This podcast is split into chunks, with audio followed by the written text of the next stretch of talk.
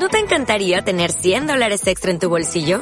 Haz que un experto bilingüe de TurboTax declare tus impuestos para el 31 de marzo y obtén 100 dólares de vuelta al instante. Porque no importa cuáles hayan sido tus logros del año pasado, TurboTax hace que cuenten. Obtén 100 dólares de vuelta y tus impuestos con 100% de precisión. Solo con Intuit TurboTax. Debes declarar para el 31 de marzo. Crédito solo aplicable al costo de la presentación federal con TurboTax Full Service. Oferta sujeta a cambios o cancelación en cualquier momento.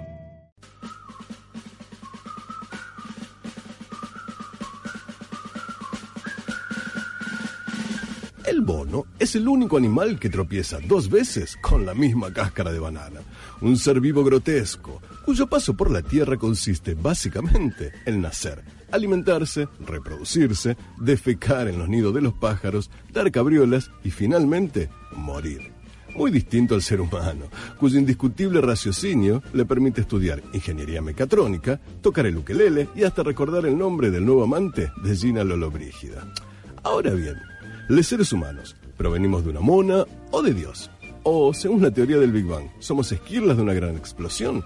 ¿Sucedió realmente el Big Bang o solo fue una bomba de estruendo arrojada en un recital de La Mona Jiménez? ¿Realmente existimos o somos personajes imaginarios que protagonizan un cuento inventado por Luis Landricina? Hoy, en La Mona de Dios, intentaremos develar tales enigmas, porque en esta salvaje noche, para saber hacia dónde vamos, primero hay que saber de dónde cuerno venimos.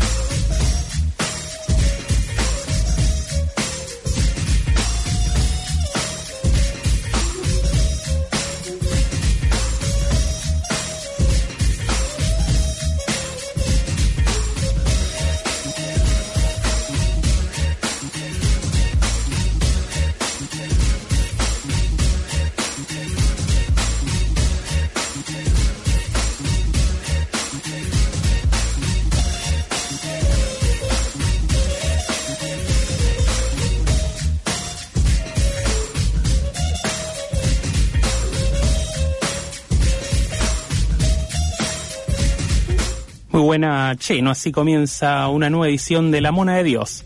Aquí en Radio Universidad Rosario, luego de Doctor Smooth, somos una especie de muñecos parlantes que ni siquiera sabemos sentarnos sobre las rodillas de nuestra ventrílocua, que es La Mona. Hoy programa número 122, aquí en nuestra querida Radio Universidad, ya transitando nuestra cuarta temporada.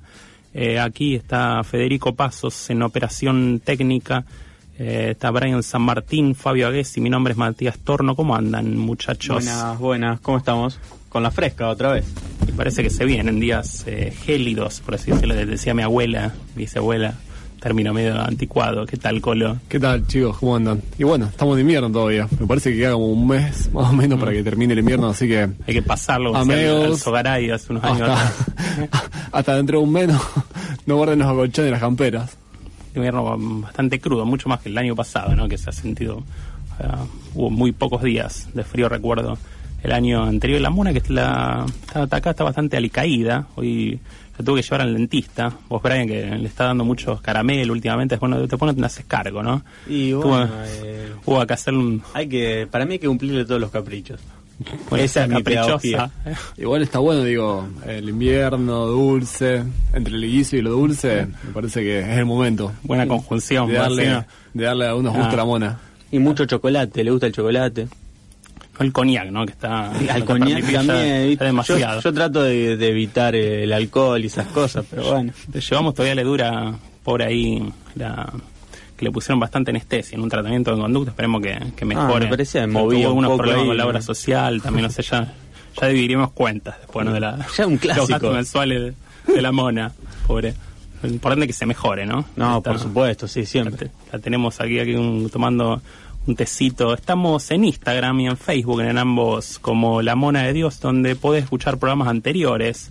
También participar de sorteos de libros, por lo general gentileza de librería Homo Sapiens, y felicitamos a Carolina Tomé, ganadora de Florence y otros apuntes del amor profano, el nuevo libro de nuestro compañero Abel Barat, ¿no? Lo estuvo retirando ahí Carolina la semana pasada en Homo Sapiens, así que esperemos que esté disfrutando ahí Que del lo libro totalmente. Bueno, de. Y hoy, hoy regalamos otro libro, ¿no? Estamos, seguimos regalones, en este caso Panarabismo e Identidades Religiosas y Étnicas, Movimientos Nacionales de Liberación, un libro de Néstor Suleiman, a quien entrevistamos hace dos semanas aquí en el programa, estuvo hablando O sea, para meterse de lleno en el mundo árabe. O sea que es. no, no es nada sencillo tampoco. no solamente cuestión de ponerse túnicas y demás, sino como No, no, ni las ¿no? empanadas. ¿Sí? ¿no? alcanza. Por muchas empanadas que coma. Tres eh, empanadas, no. Sí, o sea, no, Termina como Brandoni. termina como Brandoni o peor, si es que se puede. ya demasiado, ¿no? Y sobre este libro que regalamos hoy, Panarabismo e Identidades Religiosas y Étnicas, nos decía su autor eh, Néstor Suleiman, este trabajo es fruto de largas experiencias vividas en distintas regiones del mundo árabe, periplos que me llevaron a recorrer desde el Magreb hasta la Mesopotamia iraquí, en variados momentos y situaciones coyunturales donde pude compartir experiencias, acontecimientos y crónicas que abarcan desde la guerra civil libanesa en 1975, la dramática existencia de la población cautiva en el Sahara Occidental, hasta los nutridos diálogos con los saharauis. No escaparon de mi agenda de trabajo los reportajes a referentes políticos de la resistencia palestina y saharaui, de la mistura de toda la información recogida y del aporte de los últimos trabajos de investigación sobre el tema aflora panarabismo e identidades religiosas y étnicas, misturado con testimonios y análisis de distintos movimientos nacionales de liberación. Así que un libro que promete, ¿no? Estamos Promete, regalando a vos que nos está escuchando, si te interesa el mundo árabe, su política, su geografía y demás, podés comunicarte del 3413-886677 y participar por el sorteo del libro. Creo, Brian, ya había en las redes sociales algunos y ya anotados y se anotaron, como por ejemplo Cristian, eh, Antonio también, Franco, Lucas. Así que tenemos un número de interesados en el, en el panarabismo. y pueden seguir anotándose, como decíamos anteriormente, hoy día 18 de agosto, ¿no? Lamentamos hoy el fallecimiento de Eduardo Pire, un profesor universitario, investigador. Eh, eh, saludamos, le mandamos un gran abrazo a sus hijos, a David, a Tessy, a Tay- a Tayú también, ¿no? Así, amigos del programa. Así que saludos, abrazo grande para ellos. Hoy 18 de agosto decíamos, eh, ¿tenés alguna, algunos recuerdos del día Y Brian. eh, algo hay. Por ejemplo, allá aquel 18 de agosto de 1933 nacía Just Fontaine, eh, futbolista francés y máximo goleador en una edición de la Copa del Mundo. Anotó 13 goles en el Mundial de Suecia 1958. 13 goles. No, no es Jetta, es- no es Trezeguet, ¿no? El número 13, ¿no? Era otro francés. No, es otro Este, francés. Jules Igual Francia media era 13. En una sola copa, ¿no? Porque después Cristiano Ronaldo hizo 15, pero en- repartido en varias copas del mundo, Ya, ¿no? puede ser.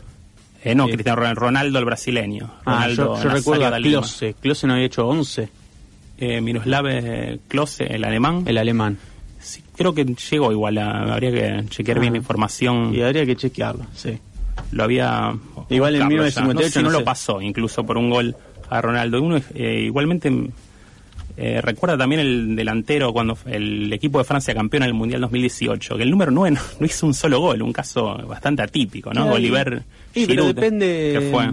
Depende, viste, del 9 también. Giroud era un, un 9 que jugaba más para el equipo que, que para él mismo, ¿no? Que bueno, el que sale campeón es el equipo, ¿no? Hay muchos 9 que no saben más que, que nada como de, de pivot, ¿no? Claro. Así. Acá está la información. Miroslav Klose, el alemán con 16 goles, lo superó a Ronaldo. Ah, el 16, máximo goleador en, en mundiales es el alemán Klose, que eh, llegó a disputar, eh, estuvo incluso en, la selección campeona del 2014, ¿no? Que nos vacunó ahí y no precisamente con la vacuna del COVID. No. En, como siempre, los alemanes que lo sufrimos Sí, en los mundiales. siempre en ahí caso, molestando. en Brasil. Ahí sí. Tenía ahí otros También recuerdos. un 18 de agosto de 1936 en España durante la Guerra Civil asesinan al poeta granadino Federico García Lorca. Autor, mira, justo acá hay anotadas un par de frases eh, de Lorca. que dicen, el que quiere arañar la luna, se arañará el corazón. El teatro es la poesía que se levanta del libro y se hace humana. Y otra, cuando yo nací, mi madre sudaba mares y solo atinó a gritar, ¡qué lorca! Esa, haciéndolo casi ahí a, Es argentino. gran poeta, ahí García Lorca, eh, gran dramaturgo también. Un ¿no? gran Sí. dramaturgo, sí. Y Y de, hacía dramas. de la banda de la banda de Dalí y compañía, el Buñuel, todo, todo ese equipo. Lindo para comer un buñuel ahora, ¿no? Para Así, comer ¿no? unos Buñuel Sí. Con un cafecito o algo por el estilo. Y también un 18 de agosto, pero de 1969, en Bethel, Nueva York, concluye el Festival de Música y Arte Woodstock, que se realizó del 15 al 18 de agosto. Mucho gusto. Muy, mucho, hola, mucho gusto. Y se calcula que hubo 500.000 espectadores. Tranqui. Medio palo, ahí, tranquilo, ¿no? Eh, casi. Mucho más que las manifestaciones estaban de cuarentena, que si en ese momento aparte la gente se juntaba eh, con mucho más eh, alegría y demás. eh. Ahora ya no- más, más amor, más. Sí. más eh, no, tanto, estupefacientes. no tanto odio. ¿no? Sí. Además, sabía- Igual sabía- sabía- ahí está estupefaciente las marchas anti-cuarentena, sí. pero legales. Legales. Todo legal. ¿eh? Y igual de 500.000 espectadores. Si lo hubiesen llevado al Indio Solari a Woodstock, y yo ca- calculo que 800.000 espectadores hubiese, hubiese habido. Tranquilamente. 300 lucas más, quizás. Sí, sí, tranquilamente. Mucho igual parece que no recuerdan no haber estado allí, ¿no? Y no sé. Las condiciones que estaban ahí, que sucedía, hubo nacimientos, muertes, de todo era como un mundo aparte. casi, Claro, Woodstock, 500.000 ¿no? confirmaron. La presencia, ¿no? Sí, respondieron la tarjetita. Otro lo- los abdujo un ovni, ¿no? Anda, no sabe qué pasó. Y justo eh, por el 18 de agosto de 1969, quien cerró el festival, que fue Jimi Hendrix, nada más ni nada menos, eh, viajamos ese día y escuchamos Voodoo Child.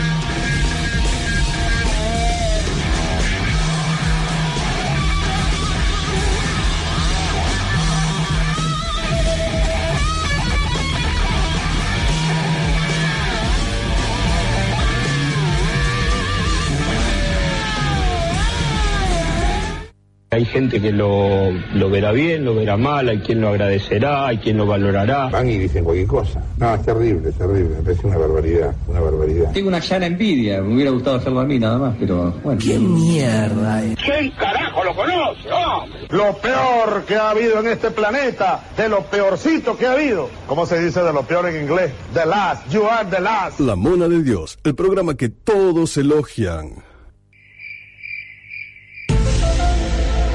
Como especie, buscamos señales de otros planetas. Pero nuestra misión está en la Tierra. Contáctese al 3413-886677, la señal de la Mona de Dios en Radio Universidad.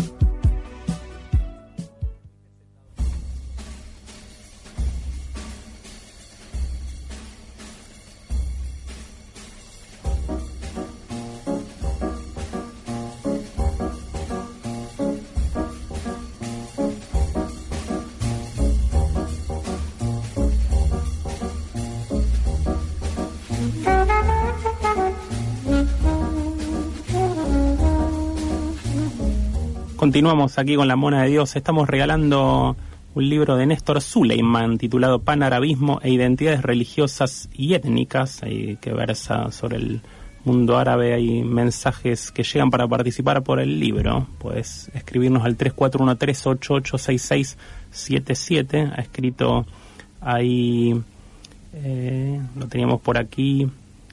Eh, anótenme el sorteo, lindo programa. Abrazo Juan 633 y en Facebook eh, Gaby Vivian Gabriela 610 saludos también participando eh, por el libro ¿no? que Juan, sorteamos Juan bloque. 636 parece un, un apóstol. ¿Qué? Aparte Sí. de un libro de la Biblia. Sí, hay un fragmento así vos decís íbamos a hablar a en, trajiste a alguien en este caso una de las eh, primeras feministas ¿no? Y la mona, esto le gusta a la mona.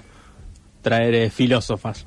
Ha estado buscando ahí en el arcón de los recuerdos, de los libros y demás, sus, sus viejas poesías Así es. y Y, tratados filosóficos. y hablaremos esta noche de hiparquía.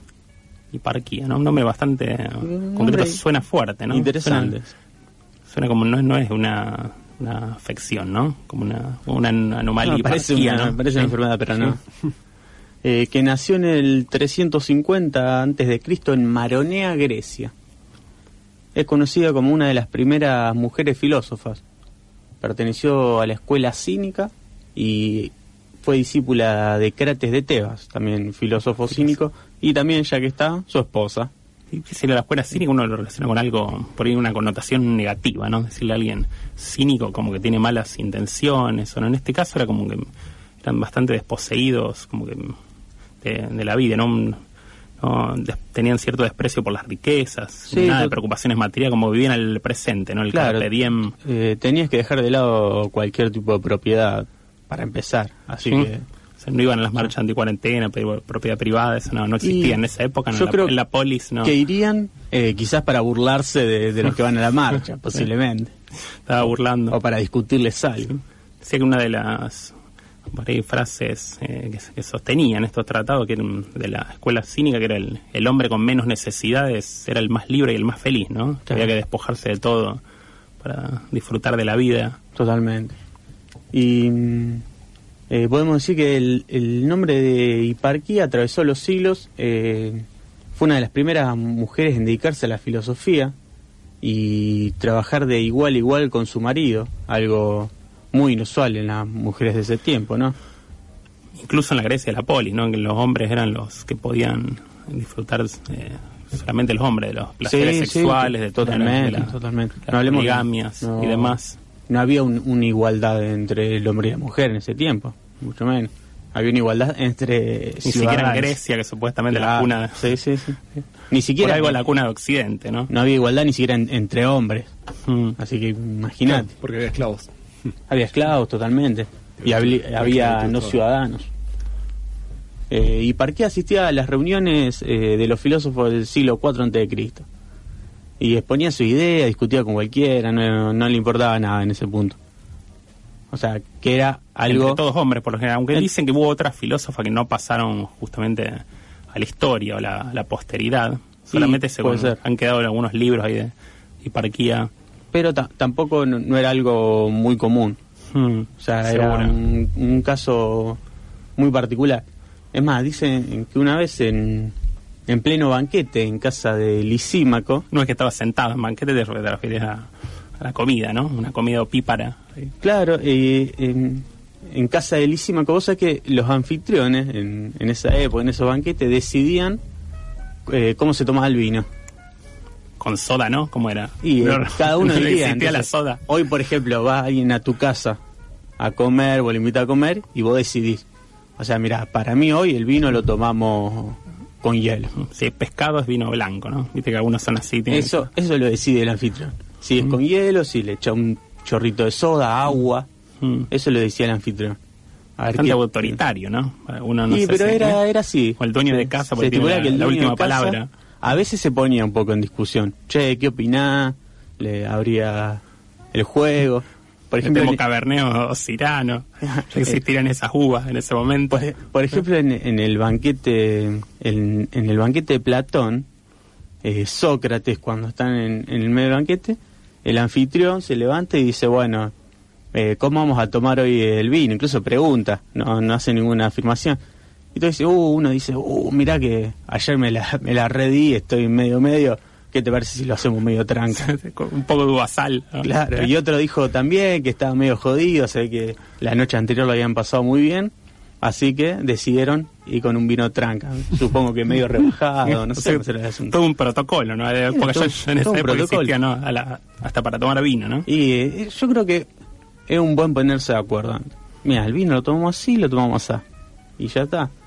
Bueno, el caso es que Hiparquía en pleno banquete se enfrentó a Teodoro el ateo. Supongo que era ateo. Y este no, no el Ateo Gutiérrez que jugó en Central, ¿no? Esto no, espero que no. Es más La verdad, actual. espero que no. Este no estaba de acuerdo con que una mujer se dedicara a la filosofía y menos que asistiera a las reuniones que asistían ellos y se olvidara de las tareas domésticas, por supuesto. Ah, anda a lavar el Platón, le decía, ¿no? Sí, en esa época, ¿no? En machirulo. ¿no? Me lo conozco de pe a pa, habrá dicho Sí. Hiparquía. Bueno, Hiparquía le contestó.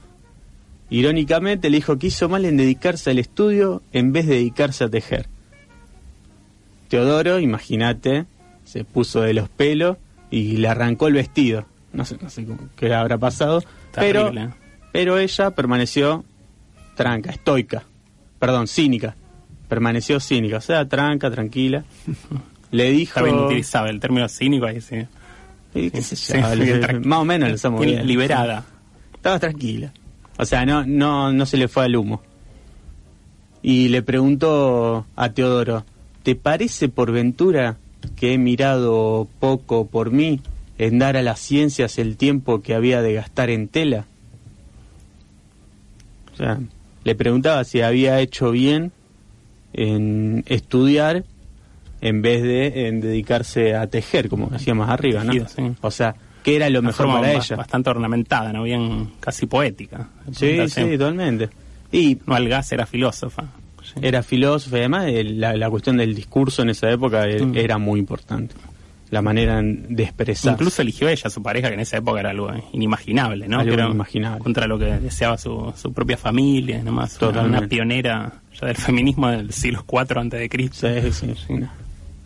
Eh, renunció a todas sus propiedades, como decíamos hoy a- al principio, y llevó una vida al estilo de los filósofos perros.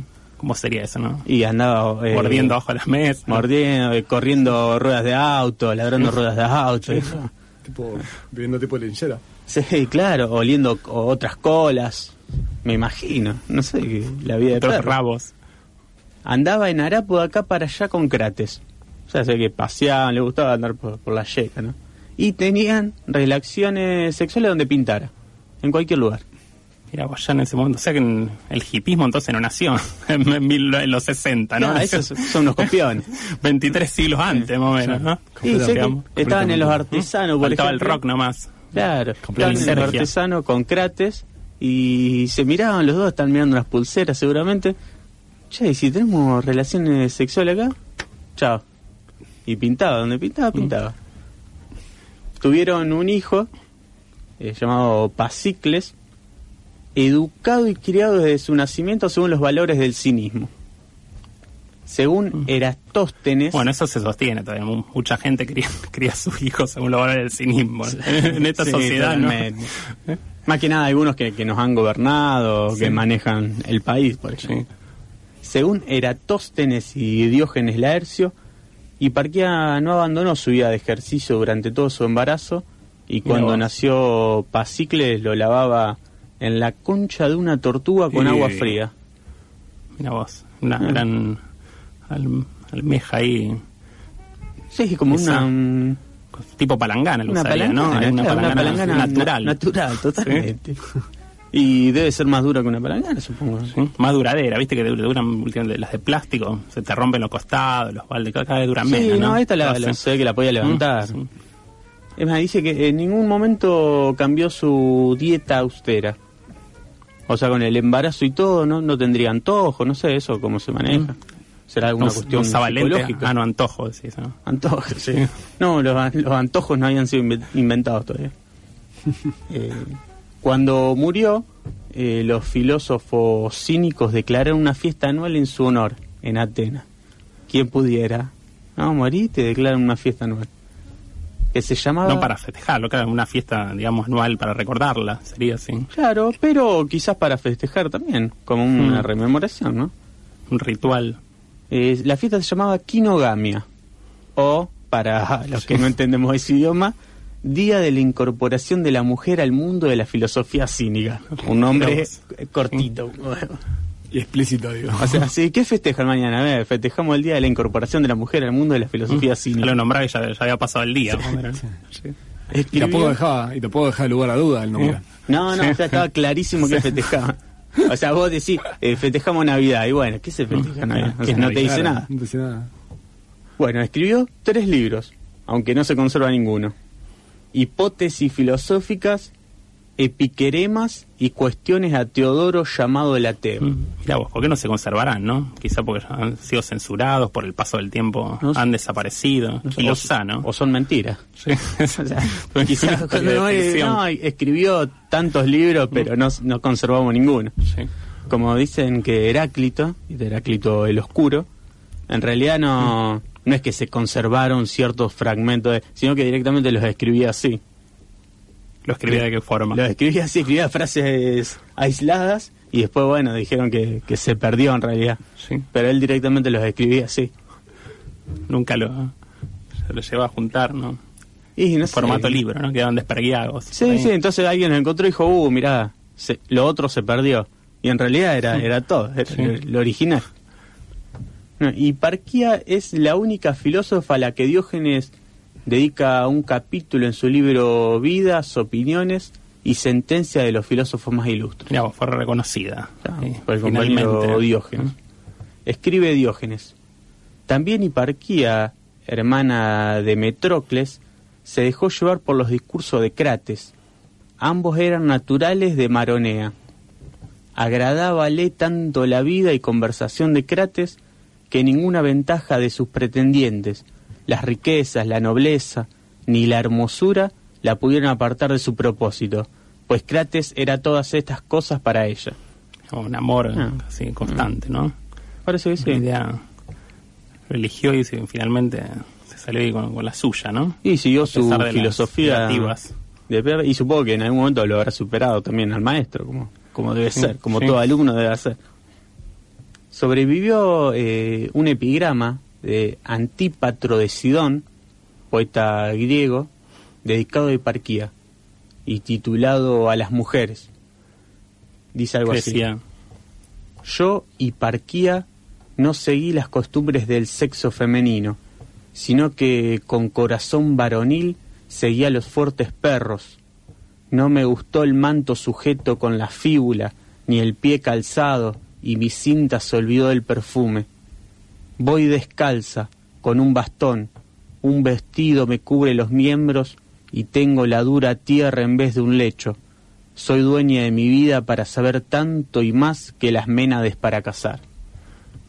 este es una- uno de los recuerdos justamente sobre hiparquía, ¿no? Muy bueno, sí, el, el detalle de mm, el corazón varonil. No, o sea, ella era mujer, pero era valiente porque tenía un, un corazón varonil. Bastante machista, ¿no? Sí, el O poeta sea, no, podía época, asumir ¿no? que Sí. era valiente porque, porque era valiente. Después, eh, en Argentina, entre los años eh, 1988 y 1999, O sea, algo alrededor de 10 años más o menos. claro, eh, por lo que dicen, yo no, no me acuerdo. Sí. Se- no te hagas el vivo. se editó. el joven. Y cada uno Sí. tiene que vender lo que pueda. Se editó la revista Hiparquía, eh, que era una publicación de la Asociación Argentina de Mujeres en Filosofía, la AMEF, dedicada a difundir los trabajos de las mujeres filósofas y revisar al mismo tiempo los subtextos de género de los escritos, sistemas y preconceptos filosóficos del canon. Mira, vos, bueno que ya está, ya quiere investigar, ¿no? Sí, quiere va a ir a una librería de viejo ahora Hay una si película- consigue, ¿no? De estas revistas. llama, No sé si la vieron, Ágora, que también trabaja sobre una filósofa que tal vez sea ella, tal vez no, que muestra el contexto también griego, eh, en el medio de la lucha de, de religiones, porque había dos religiones que querían como imponer, y muestra claramente esto de la filósofa, donde como que da batalla a una sociedad ma- claramente machista. El patriarcado, sí, bueno, sí, que sigue todavía existiendo más Sí, allá del avance absolutamente. del feminismo. Imagínate y demás, en, sí. en el siglo 4 antes de Cristo. Sí. Son 25 siglos. Por- digo, me imagino que por eso mismo se perdi- perdieron los libros. Por casualidad se perdieron. Han hecho desaparecer Sí. esas voces Y sí, pues, femeninas. más allá de que eh, la conservación de los libros de esa época era, era muy difícil. O- Para empezar, no eran libros, pero que se, se tradujeron muchos al árabe y después volvieron, como hablábamos el otro programa con, con Suleiman, ¿no? Bueno, Mm. nos decía que Platón había sido traducido al árabe y después recién del árabe fue traducido a un lenguaje más eh, Claro, latino. Así como Aristóteles también, muchos libros de Aristóteles, que en realidad no eran libros de Aristóteles, sino apuntes de sus alumnos, pero se siguió el mismo mecanismo de traducción. Por eso incluso algunos se, se han perdido, ¿no? Seguimos eh, ahondado un poco en el mundo de Grecia y el siglo IV antes de Cristo y lo- una de las primeras exponentes del feminismo que fue Hiparquía y tenés un tema ahí en Gateras, Brian, para escuchar algo. Sí, vamos a escuchar a una mujer también, que no sé si es de la filosofía cínica, pero ya quizá en algún momento podremos preguntarle. Eh, Confesión del viento de Liliana Herrero. El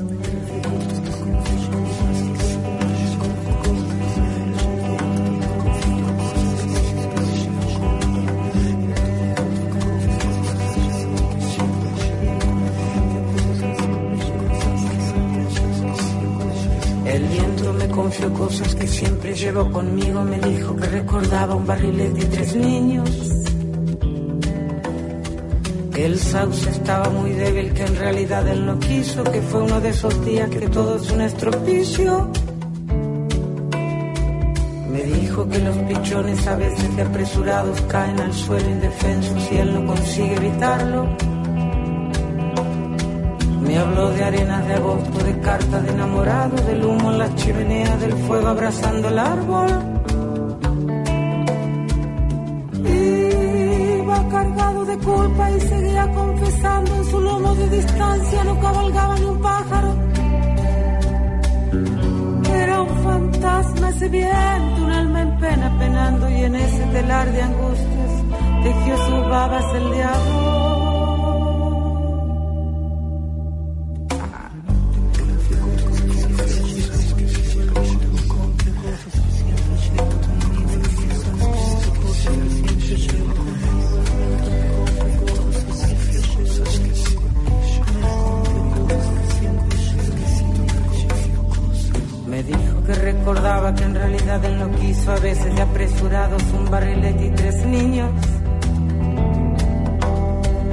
Habló de arenas al cielo, chimeneas al piso, de cartas de enamorados, que todo es un estropicio.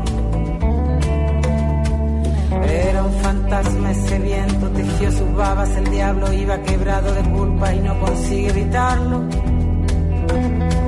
En ese telar de angustias, el fuego abrazando el árbol, el sauce estaba muy débil y seguía confesando.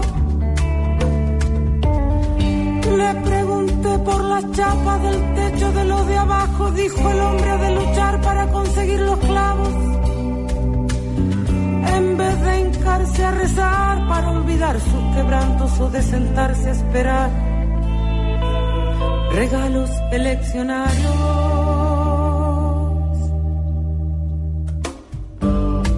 Me sorprendió la respuesta, pero no quise atajarlo, pues cuando lleva razón, vaya, vaya quien quiere pararlo.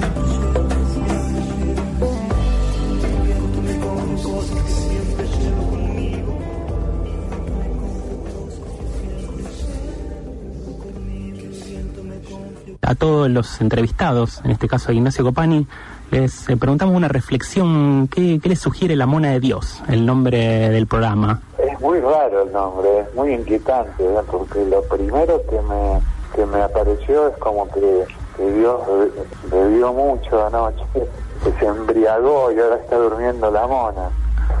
Eh, que es una expresión un poco antigua, ¿no? Desde, desde el cansancio por la resaca. Eh, pero también, bueno, entiendo el juego de palabras con, con el gol de Diego a los ingleses, con la transgresión.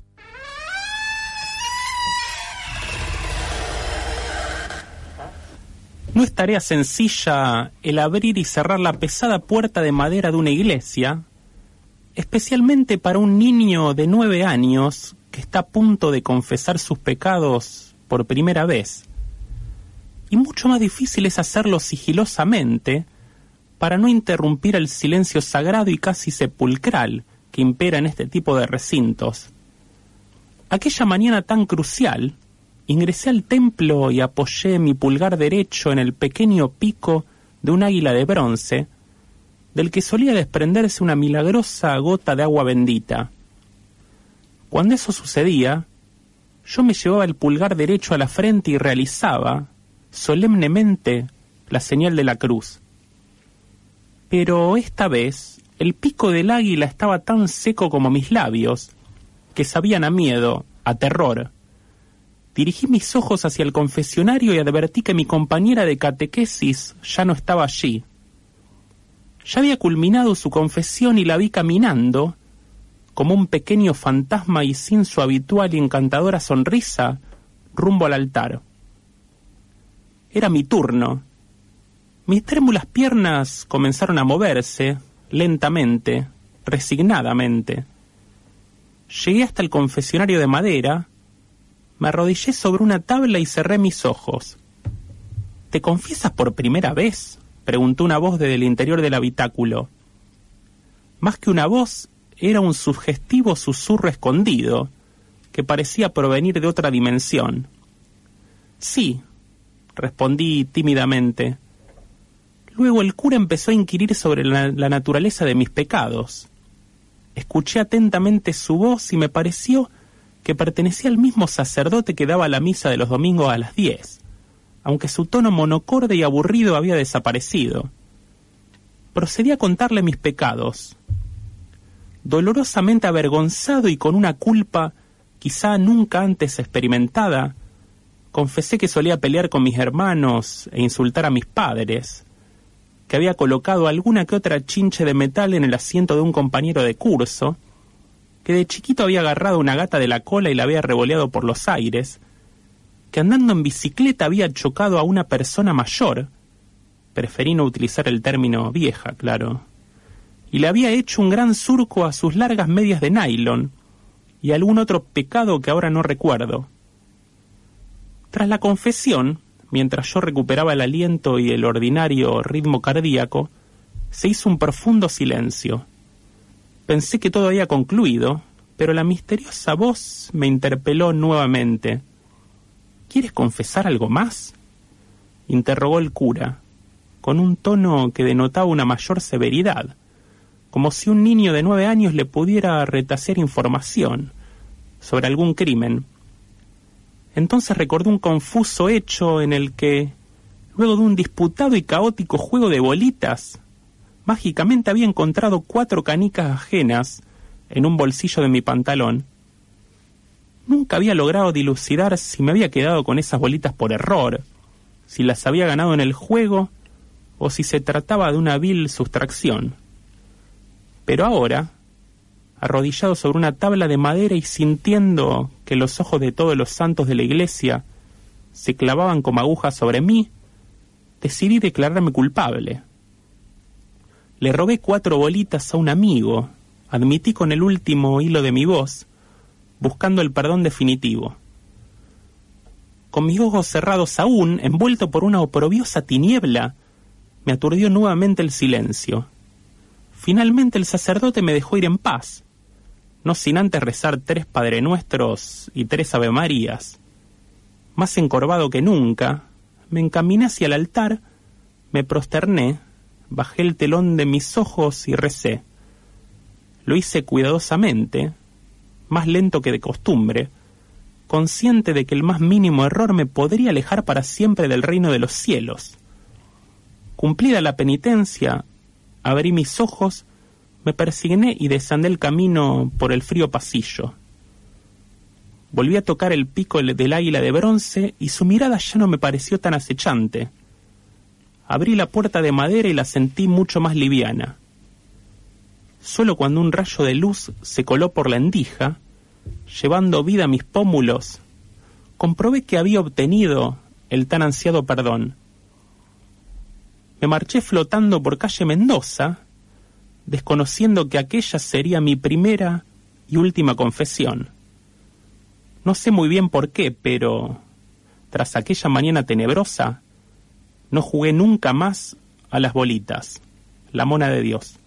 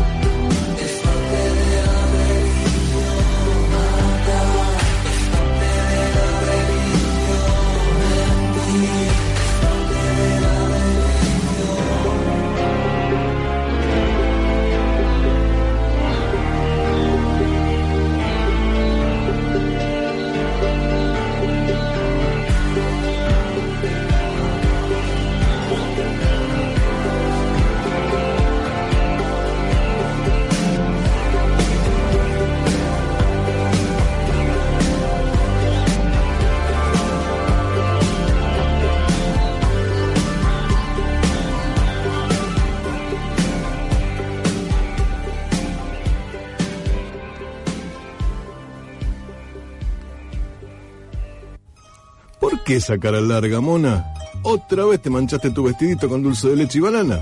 Ponete contenta, mona, que la tintorería Arcoiris te lo soluciona. Tintorería Arcoiris tiene servicio de lavandería, limpia tus acolchados y frazadas para que no tengas frío y te deja como nuevas tus alfombras, cortinas y el tapizado de tus sillas, sillones y accesorios de bebés monitos. Y con retiro y envío a domicilio gratis. La encontrás en Necochea 2940. Teléfono 482-3003 o 153-514129. Ahora también la podés buscar en Instagram como Arcoiris Tintorería. Llámanos o escribinos de parte de la mona que hay grandes descuentos. Ya te veo contenta otra vez, monita, ¿eh? Porque cuando la mona limpia y plancha, suceda, mona queda. ¿Pero qué mona? La mona de Dios. Fútbol y libros. ¿Sobre el padre gata?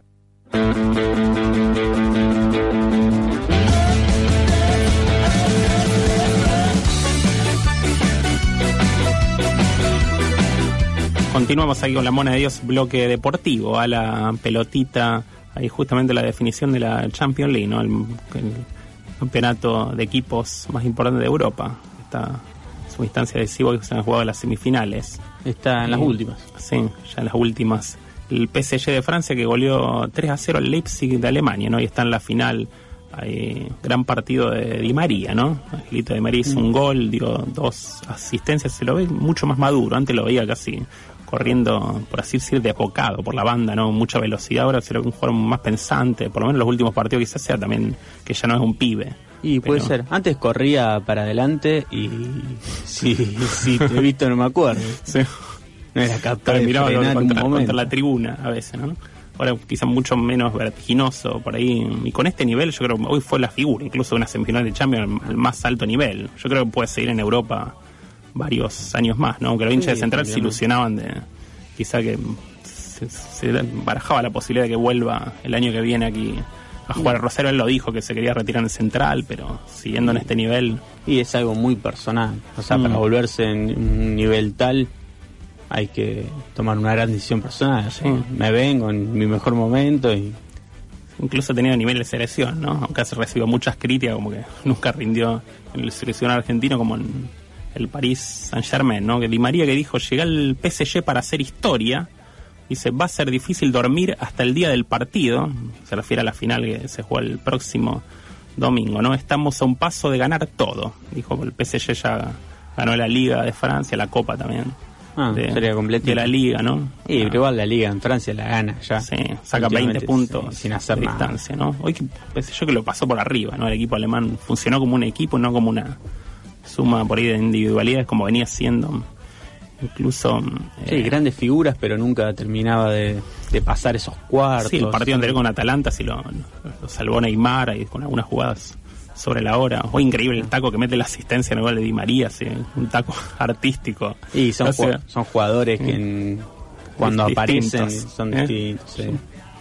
PSG parece que una de las que al final pudo llegar, ¿no? Por la primera vez que llega a la final, ¿no? Sí. competición Vamos vamos tal europea, el- mucho lo tildaban de equipo frío, de perder la distancia decisiva, así. Para el domingo juegan la final contra Olympique Lyon o Bayern Múnich, ¿no? Que juegan mañana, el gran candidato, mañana a las 16. Juegan lindo partido para ver los alemanes grandes candidatos que le metieron 8 al Barça la semana pasada, tranqui. un 8 a 2, una, una planadora, ¿no? Me hicieron acordar a mis momentos de futbolista, a grandes partidos que hemos tenido. Contra Pito que de 3, 4 años, ¿no? No, no, nosotros, éramos, nosotros éramos al Barcelona. Ah, en contra. Era una cuestión de sacar de la pelota del arco increíble. Incluso hicieron el otro día una- un análisis del juego de Suárez, el 9, el Lucho Suárez, el delantero de Barcelona. To- tocó, creo que 26 veces la pelota. 9 veces fue para sacar del medio, ¿no? Uno cuando empezó y después las otras 8 por los goles, ¿no? Y que que es, duro, Sí, es duro, ocho durísimo. goles. Ya después, después del cuarto, yo creo que las esperanzas duran hasta el tercero. Mm.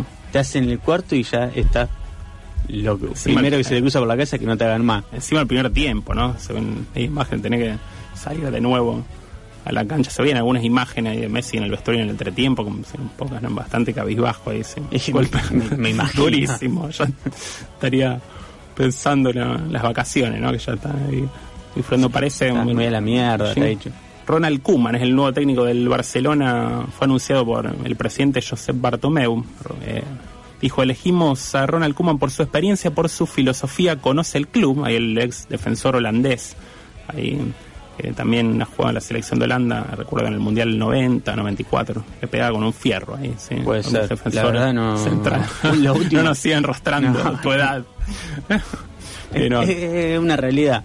O sea, la Sí. realidad está acá arriba de la mesa. Pero tenemos, Brian has traído, creo hay una, una historia en apostilla, fue una historia ba- bastante desconocida, pero bien muy interesante, ¿no? Por ejemplo, yo les pregunto a ustedes, ¿por qué al volante se le dice volante? Algo que nunca El volante del jamás- auto, el volante de futbolista. Jamás me pregunté por qué se le dice volante. Al volante estamos hablando de- del número 5. Medio centro, sí. Uno, yo pensaba porque manejan el juego, ¿no? Porque pueden moverse mucho. Hasta el domingo el pensaba lo mismo. timón, sí. Y resulta que se le dice volante por Carlos Martín Volante. Debe ser Mirá el, vos. el único jugador de fútbol que le puso nombre a opuesto. Eh, argentino, eh, nac- nació en Lanús, a- cerquita nomás de, de la cancha La Fortaleza, que es la cancha de, de Industria, Lanús. Industria Nacional. Industria Argentino. Nacional, por supuesto. Un volante. Por supuesto. Eh, a los 17 años se incorporó en, en las inferiores de Lanús y debutó en primera en 1924.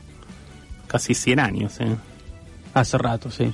Disputó 12 partidos nada más y después entró al servicio militar. Y el, servicio militar te corta un poco la carrera futbolística. Si era zurdo se volvió derecho y no seguro. No sé. Sí, sí. O le pegaba con las dos, no, no Sí. se sabe. Después, en 1926 y 1930 jugó en San Martín, en Platense, en San Lorenzo, en Vélez y en la selección nacional. Estamos hablando de un año en cada equipo.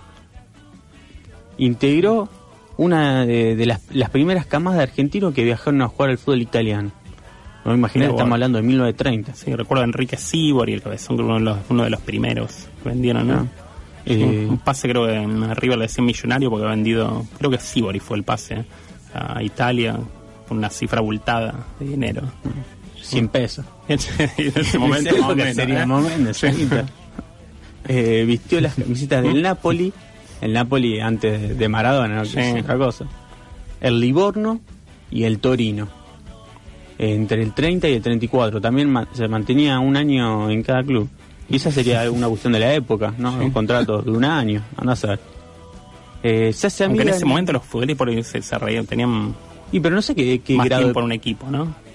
Uno recuerda a Bocini, por ejemplo, toda su carrera en Independientes, y ahora son más comunes los pases de club a club. Claro, pero igual acá estamos hablando de eh, un- también en un momento donde el fútbol pasaba del amateurismo al Claro, profesionalismo, en ¿no? 1931 que pasó, sí.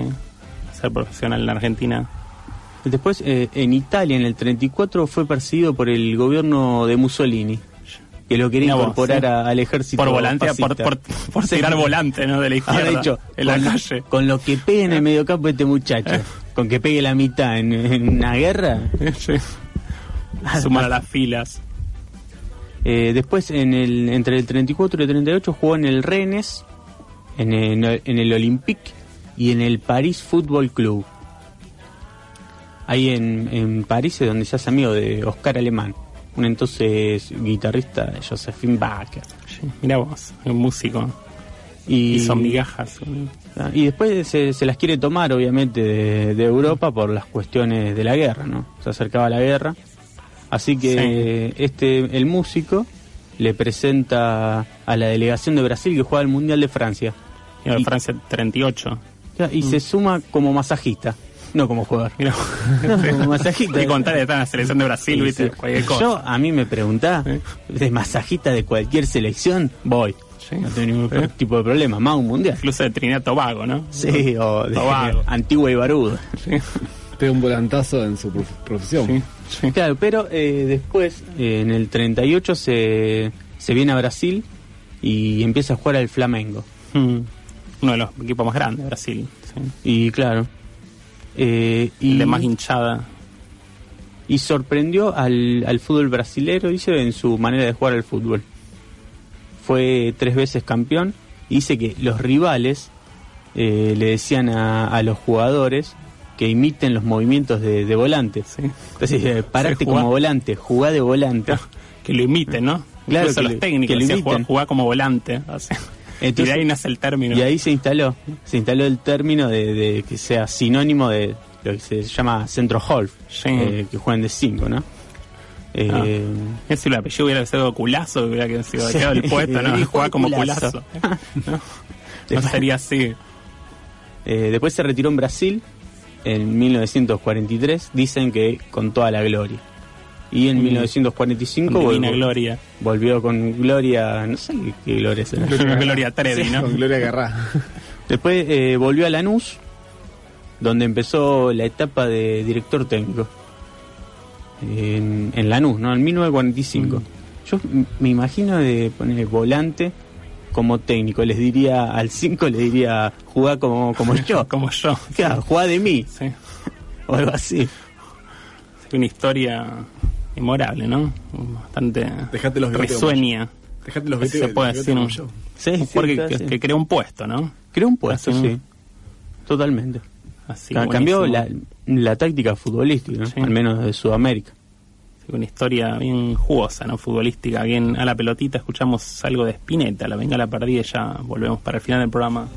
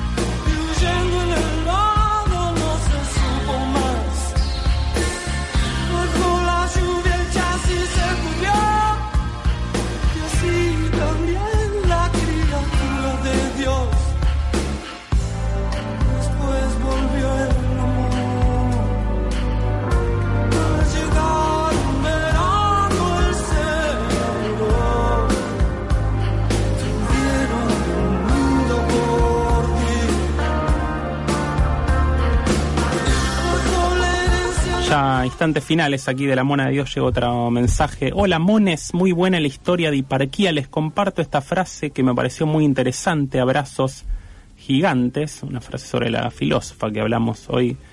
Que dice, conserva celosamente tu derecho a reflexionar porque incluso el hecho de pensar erróneamente es mejor que no pensar en absoluto, decía Hiparquía de Alejandría, ¿no? Una de las primeras filósofas, primera feminista también de- la historia. Gracias ahí por eh, el aporte aquí en el final del programa, ¿no? Y hacemos eh, ya el sorteo. Ahí ya la mona fila las uñitas y demás. Regalamos el- panoramismo libro de Néstor Suleiman. La bolsita. Y parece que esta vez es un ganador. Ganador, sí. Ganador. Y es Leto.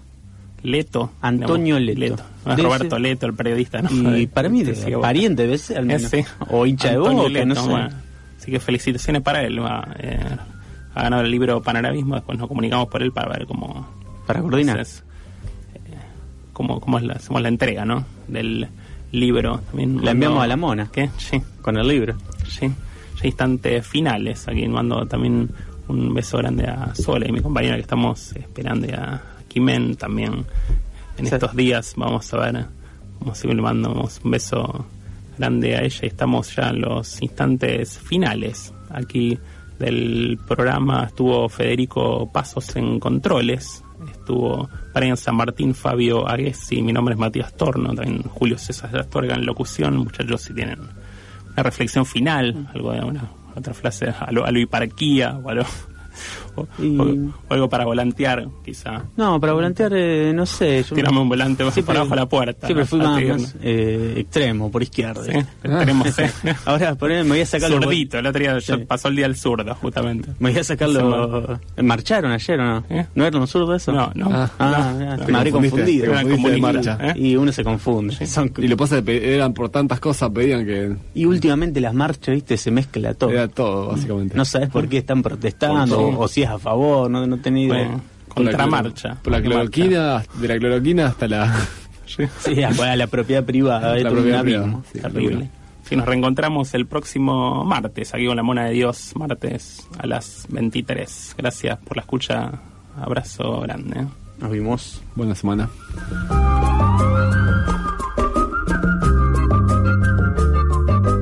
Radio UNR